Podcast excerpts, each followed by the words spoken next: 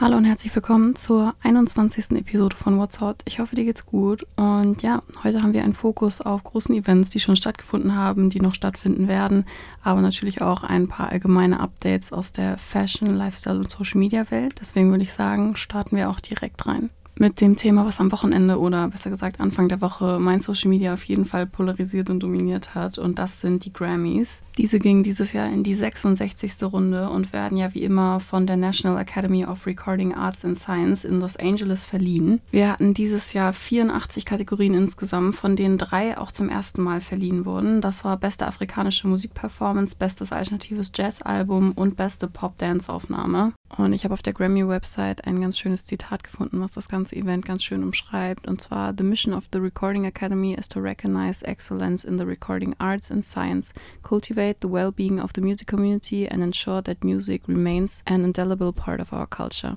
Und ja, so versammelte sich Sonntagabend die Creme de la Creme der Musikindustrie und die Nominierungsliste wurde von einem meiner Personal Favorites angeführt und zwar Scissor, die insgesamt in neun Kategorien nominiert war und letztendlich auch drei Grammys mit nach Hause nahm. Und zwar Best Pop Group Duo Performance, Best Progressive RB Album und Best RB Song zu den weiteren GewinnerInnen und es dominierten wie auch schon im Jahr zuvor dieses Jahr die Female Artists. Gehören beispielsweise Victoria Monet als Best New Artist, wo übrigens auch Fred Again und Ice Spice nominiert waren. Record of the Year ging an Miley Cyrus mit ihrem Song Flowers. Song of the Year, wie schon bei den Golden Globes ausgezeichnet, ging an Billie Eilish und Phineas mit What I Was Made For. Peso Pluma nahm den Grammy für Best Mexican Album mit nach Hause und Killer Mike erhielt den Grammy für Best Rap Album und wurde nach der Grammy-Verleihung allerdings verhaftet. Aber das ist nur einer der vielen Momente, die im Kopf bleiben des Abends. So schrieb zum Beispiel Taylor Swift Geschichte, indem sie als erste Popmusikerin ever zum vierten Mal ein Grammy für das beste Album erhielt und dann im gleichen Zug auch noch ihr neues Album ankündigt, was natürlich die Menge zum Rasen gebracht hat, welches im April 2024 erscheinen wird. Wir hatten Jay-Z, der Beyoncé's Back hat, bei seiner Speech zum Global Impact Award. Und auch die Performances des Abends können sich definitiv sehen lassen. So hatten wir beispielsweise Travis Scott und Playboy Cardi, wir hatten Burner Boy und 21 Savage, wir hatten Dua Lipa, Billy Joel Olivia Rodrigo, wir hatten Scissor, die performt hat, Billie Eilish, Miley Cyrus, der Auftritt ist mir auf jeden Fall besonders im Kopf geblieben, Tracy Chapman und auch Joni Mitchell. Und gleiches gilt auch für die Looks des Abends. Meine Personal Favorites waren auf jeden Fall Ice Spice und auch Billie Eilish. Ich pack dir alle Infos zu allen GewinnerInnen, allen Performances, den besten Looks und so weiter, alle in den Text und dann kannst du da nochmal genau nachlesen, wenn du möchtest. So, und als nächstes habe ich ein paar schnelle News für dich aus ganz verschiedensten Bereichen und starten möchte ich mit Sports. Und zwar, du hast es wahrscheinlich schon mitbekommen, Lewis Hamilton verlässt Mercedes und geht für die kommende Saison zu Ferrari. Wir haben ja die immer wachsende Verbindung von Fashion und Sports hier schon öfter angesprochen, so wie zum Beispiel von ASAP Rocky und Puma beim Las Vegas Grand Prix.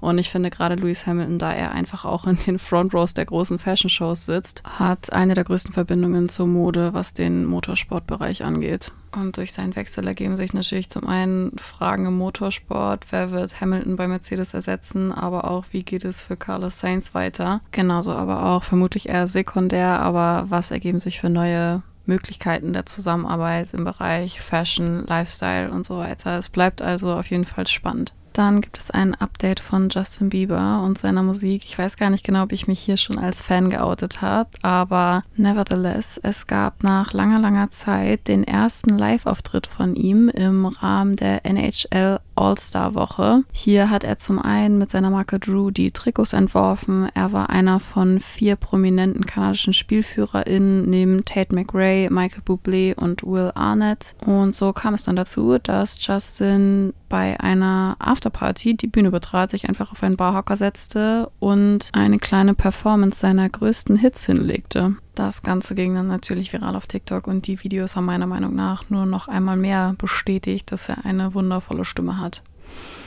Ja, ich bin immer noch traurig, dass er seine Justice Tour vorzeitig abbrechen musste.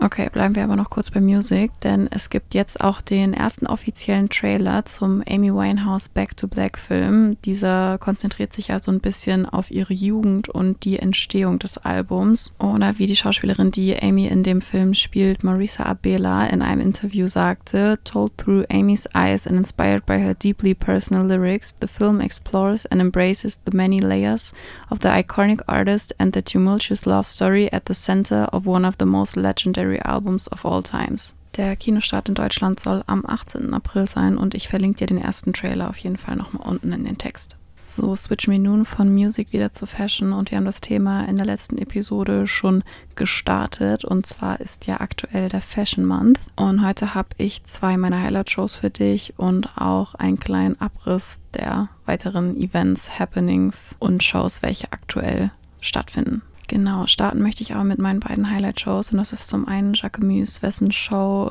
an der Küste von Nizza in Frankreich stattfand und das außerhalb des regulären Kalenders, also nach dem Ende der Pariser Modewoche für Männer und der Haute Couture Woche. Die Kollektion an sich war eine Hommage an den verstorbenen Schweizer Künstler Alberto Giacometti und die Show zeigte eine Vielzahl an eher unkonventionellen Schnitten und Silhouetten, voluminöse Ärmel, eine Art neue Interpretation der Workwear und eine relativ minimalistische Interpretation von Brautmode als Grand Finale. Und was ich hier auch noch ganz spannend fand, ist, dass Simon in einem Interview mit GQ auch noch einmal betont hat, wie wichtig diese symbiotische Beziehung zwischen den Pieces der Kleidung, aber auch dem Publikum für ihn ist, weil die Show an sich und auch die Location sind schon immer sehr besonders. So gab es schon ein Lavendelfeld in Südfrankreich oder einen abgelegenen Strand auf Hawaii. Aber auch der Content, der immer vor Ort erstellt wird, grenzt sich meiner Meinung nach sehr ab von anderen Brands und bleibt so ganz besonders im Kopf. Ich meine, ich hatte auch schon öfter hier erwähnt, wie genius ich das Marketing von der Brand finde. Und total anders, aber auch sehr besonders war dieses Jahr Montclair, denn die Show fand inmitten eines verschneiten Waldes in St. Moritz statt. Hier ging es genau genommen um das Sublabel von Montclair und zwar Montclair Grenoble, welches auch zum ersten Mal eine eigene Show hostete. Und es blieb auch in seinen Bergsteigerwurzeln und verband so Leistung und Funktion in einer glamourösen Kollektion. Es waren insgesamt 91 Looks und die ganze Show war wirklich wie in den Wald eingebettet und hatte somit meiner Meinung nach irgendwie so einen ganz mystischen, besonderen Vibe. Auch hierzu packe ich dir natürlich ein paar Impressions unten in den Text. Dann hatten wir vergangene Woche Kopenhagen Fashion Week und ich muss sagen, ich fand das Street Style Game da unfassbar strong. Ich habe so viele coole Looks gesehen und vor allen Dingen super coole Details. Hierzu werde ich dir auch meine Highlights auf jeden Fall unten in den Text verlinken. Und gleiches gilt für Berlin, wo diese Woche die Fashion Week stattfindet.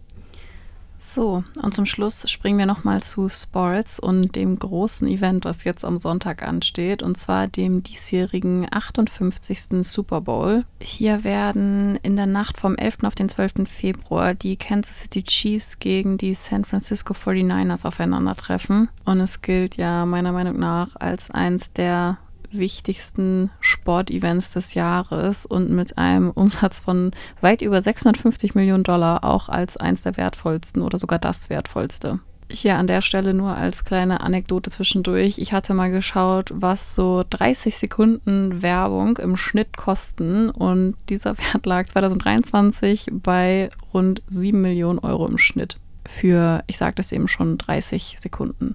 Und natürlich warten wir auch alle ganz gespannt auf die Performances des Abends. Hier wird den Kickoff tatsächlich Post Malone machen mit dem Lied America is Beautiful.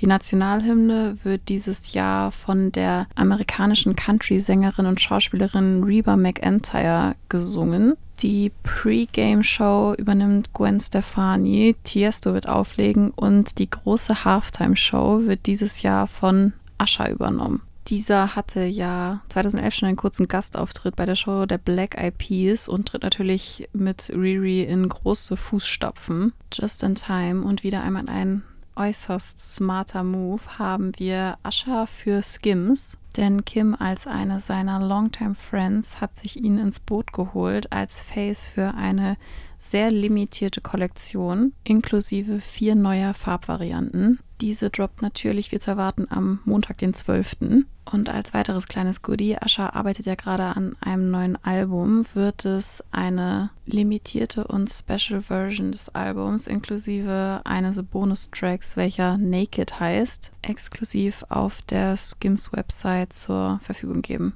Zurück zu Asha, natürlich hat er im gleichen Zuge auch noch eine Tour angekündigt, die im August 2024 startet. Also wird, wie du siehst, einiges von ihm kommen und ich bin auf jeden Fall sehr gespannt auf seine Halftime-Show am Sonntag. Ja, und damit sind wir durch mit den heutigen Themen. Ich wünsche dir einen schönen Freitag, ein schönes Wochenende und wir hören uns in zwei Wochen.